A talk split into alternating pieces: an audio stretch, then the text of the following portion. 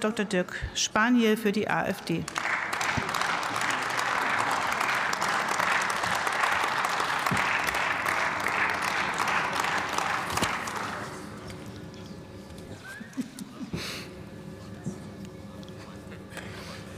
Ja. ja, vielen Dank, Frau Präsidentin, sehr geehrte Damen und Herren. Ja, dass die Infrastruktur in unserem Land in einem für ein modernes Industrieland erbarmungswürdigen Zustand ist, das kann ja noch nicht mal die öffentlich-rechtliche Medienlandschaft in diesem Land verbergen. Und dass die Planungsbeschleunigungsgesetze, die Sie hier die letzten Jahrzehnte, muss man sagen, im Bundestag verabschiedet haben, nichts anderes sind als irgendein Mimikry. Das ist ja auch ein Fakt. Sonst hätten wir ja die Probleme nicht, die wir immer noch haben. In dem Zusammenhang finde ich es toll, dass die Union ihren Mut aus zwölf Jahren Verkehrsministerium in Koalition mit der SPD jetzt mal zusammengefasst hat und alles das, was sie immer schon mal machen wollten, offensichtlich in diesem Gesetzentwurf gepackt haben. Und der adressiert tatsächlich auch die Probleme. Und als wir den gelesen haben, haben wir gedacht, Mensch, der ist so gut, der hätte von der AfD sein können. Und da packen wir jetzt noch mal, der ist so gut, der hätte von uns sein können, da packen wir jetzt noch mal drei Punkte drauf, die wir für wichtig halten, die unbedingt hier auch dazugehören sollen.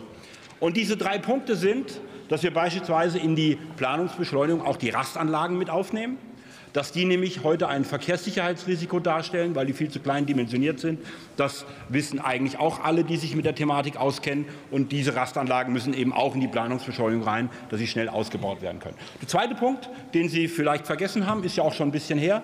Das ist die Planungsbeschleunigung bei der deutschen Einheit die Verkürzung des Instanzenweges.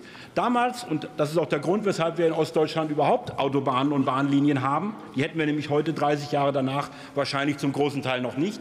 Dieser zweite Punkt ist nämlich, dass es für Projekte des vordringlichen Bedarfs, das ist unser Vorschlag, in Bundesverkehrswegeplan grundsätzlich nur den Weg zum Bundesverwaltungsgericht gibt. Und damit haben wir Baurecht innerhalb von zwei Jahren. Und wie gesagt, das hat hier funktioniert zur deutschen Einheit. Und mir ist unverständlich, warum man bewährte Projekte oder bewährte Gesetzgebung hier nicht einfach wiederholt.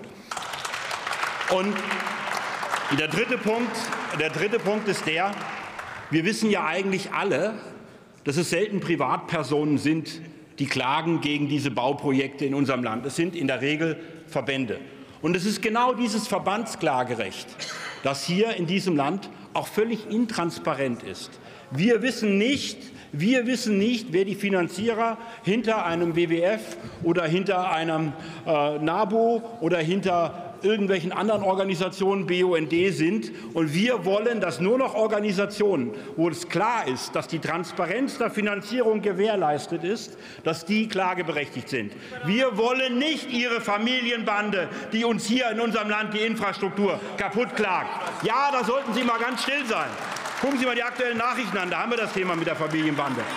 Und wir wollen, dass hier die gleichen Rechte gelten wie für Parteien und Organisationen, die das nicht bereit sind, offenzulegen. Die haben in diesem Land hier eben kein Verbandsklagerecht.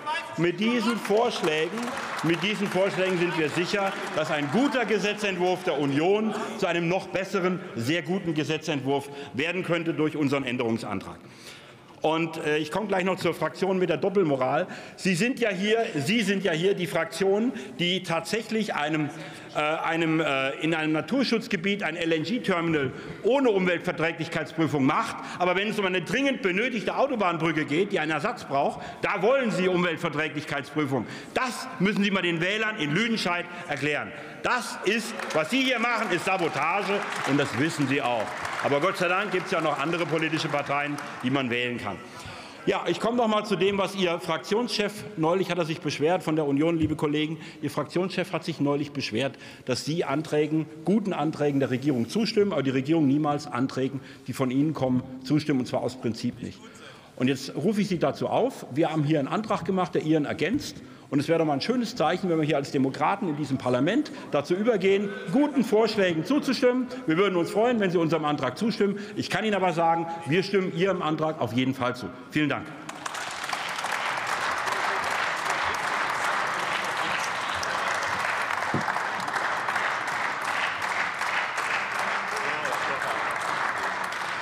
Ist noch ein Mitglied des Hauses anwesend, das seine oder ihre Stimme nicht abgeben konnte? Das ist nicht der Fall. Dann schließe ich jetzt